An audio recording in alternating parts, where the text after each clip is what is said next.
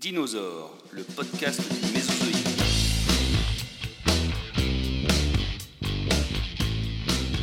Bienvenue à tous pour ce nouvel épisode dédié aux dinosaures. Et à tout seigneur, tout honneur. Pour ce premier portrait d'un dinosaure, je vous propose de faire celui du roi, celui du roi tyran, le Tyrannosaurus rex, bref, le plus célèbre de dinosaures. Et parce qu'il est la star des dinosaures, le plus effrayant et le plus célèbre, nous pensons le connaître bien. Et vous allez voir qu'il reste beaucoup de mystères et d'interrogations à son sujet.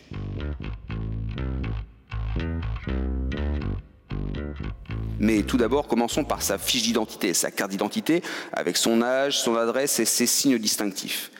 Tyrannosaure vit à la fin du Crétacé, c'est-à-dire qu'il s'éteint au moment de la grande extinction d'il y a 65 millions d'années, à la fin du Mésozoïque. Il vivait exclusivement dans les terres qui sont aujourd'hui l'Amérique du Nord. À quoi ressemblait ce très grand carnivore?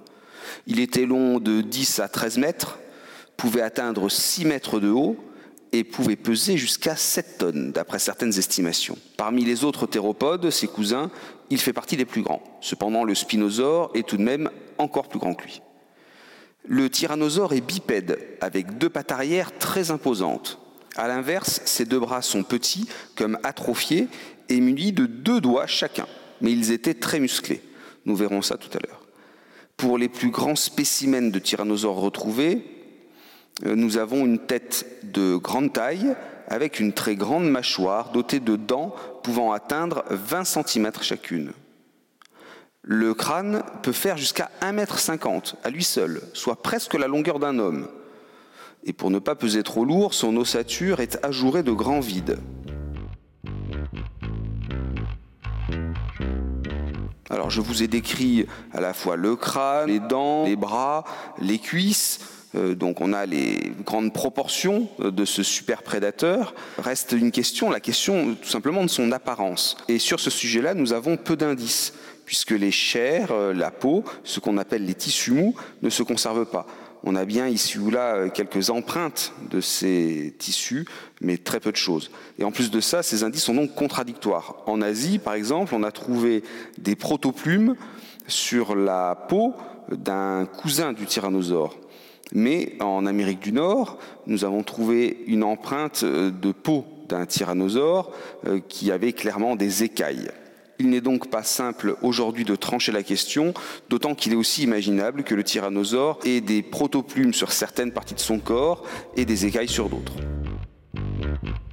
Pour finir sur la question de l'apparence du tyrannosaure, si les paléontologues n'ont aujourd'hui pas de preuve de la présence ou d'absence de protoplumes sur certaines parties du corps de l'animal, vous imaginez bien qu'ils n'ont aucune indication sur les couleurs. Aussi, c'est souvent par comparaison avec des animaux actuels que les artistes qui travaillent avec les paléontologues font des propositions de coloris de la peau euh, de l'animal. Autre question importante concernant le tyrannosaure est la question de sa posture. Se tenait-il debout? Alors sur ce point précis, on a maintenant des éléments de réponse tout à fait sûrs, appuyés sur des découvertes récentes. Assurément, non, le tyrannosaure ne se tenait pas debout même si on a longtemps pensé euh, qu'il avait un système à trois appuis avec ses deux pattes arrière et la queue, mais des études de biomécanique ont démontré l'impossibilité de cette posture. En réalité, on pense que le tyrannosaure se tenait à l'horizontale et que le poids de sa tête était contrebalancé par celui de sa queue. Donc en lien avec cette question résolue de la posture de l'animal se trouve la question non résolue à ce jour de la locomotion du tyrannosaure. L'étude des traces de pas attribuées au tyrannosaure montre en effet qu'il n'y a pas de traces de queue au sol, nous ne trouvons que les empreintes des pieds. Les empreintes de l'animal sont caractéristiques avec trois doigts griffus, écartés et massifs. Alors attention, nous allons essayer d'éclairer la question donc de la locomotion du tyrannosaure, question qui fait débat, question sur laquelle il y a beaucoup de recherches et qui arrive à des conclusions différentes. Euh, le problème de la locomotion sous-tend un autre problème qui est celui de l'alimentation du tyrannosaure. Est-il chasseur ou charognard? Les scientifiques tenant de la thèse du tyrannosaure comme prédateur, chasseur, ont des arguments comme quoi le tyrannosaure était capable de courir, c'est-à-dire en fait dans sa locomotion d'avoir un temps de suspension dans l'air, c'est-à-dire sans que ses pieds touchent le sol. Et les scientifiques tenant de la thèse comme quoi le tyrannosaure est un charognard démontrent que l'animal n'était pas en capacité de courir, avait une locomotion plus lente. Les vitesses maximales retenues par les scientifiques euh, varient entre 20 km heure pour les tenants d'un tyrannosaure charognard et 40 à 50 km heure pour les tenants du tyrannosaure prédateur. Si les conclusions des chercheurs peuvent paraître à ce point-là contradictoires, c'est qu'en réalité la question est complexe d'une part et que d'autre part le matériel à disposition des scientifiques est relativement rare. Quelques 30 squelettes de tyrannosaures ont été retrouvés et quelques traces de pas.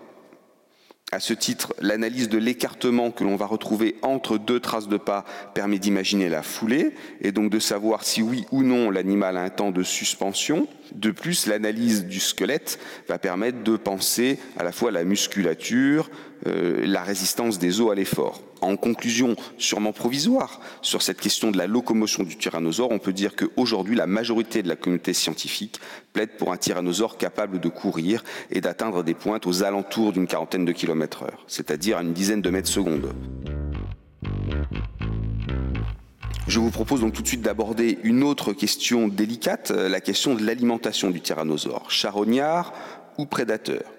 Alors, Parmi les arguments qui plaident en faveur d'un tyrannosaure charognard, il y a notamment la grande taille des bulbes olfactifs qui devaient être présents dans le cerveau du tyrannosaure après une étude précise de sa boîte crânienne. Cet excellent odorat devait, vous imaginez bien, lui permettre de repérer les cadavres en putréfaction à bonne distance. De même, l'étude des dents et de la puissance de la mâchoire du tyrannosaure permet de conclure qu'il était en capacité de briser les os des charognes retrouvées et donc d'en tirer toute la substantifique moelle, comme le font aujourd'hui les hyènes par exemple. Mais des arguments tout aussi sérieux, en fait, peuvent indiquer le contraire, peuvent présenter le tyrannosaure comme un chasseur. Par exemple, la forme triangulaire de son crâne, très large à l'arrière, les deux yeux sont bien écartés l'un de l'autre et effilés au niveau du museau. Le tyrannosaure a donc une bonne vision en trois dimensions, donc une bonne estimation de la profondeur, ce qui est un atout tout à fait intéressant pour un chasseur. On peut aussi penser tout simplement que le tyrannosaure était opportuniste, c'est-à-dire qu'il était le plus souvent prédateur, mais charognard à l'occasion. En conclusion sur cette question de l'alimentation du tyrannosaure, la majorité de la communauté scientifique le place bien en super prédateur, donc en haut de la chaîne alimentaire. L'étude des squelettes retrouvés a permis aux paléontologues de déterminer une longévité maximum. On pense que le tyrannosaure ne pouvait excéder 30 ans. Par contre, nous ne savons pas aujourd'hui s'il y avait un dimorphisme sexuel, c'est-à-dire si on était capable de différencier à la simple apparence euh, les tyrannosaures femelles des tyrannosaures mâles. On peut distinguer deux morphotypes, un morphotype robuste avec un bassin large et des os plus euh, solides, plus imposants. On pense que c'est donc le morphotype des tyrannosaures femelles et un morphotype gracile avec des os plus légers, moins importants. On pense que c'était le morphotype des tyrannosaures mâles. Cependant, d'autres études ont contredit ces conclusions, affirmant que c'était peut-être des espèces simplement différentes de tyrannosaures. Alors en conclusion de cet épisode, sachez que si vous désirez acquérir un joli petit squelette de T-Rex pour votre intérieur, euh, il vous faudra peut-être débourser jusqu'à 7 millions d'euros. C'est en effet le niveau des enchères atteint en 1997 pour un joli modèle. Sachez par contre que si vous vous contentez d'un joli Triceratops, vous en trouverez aux alentours de 350 à 400 000 euros.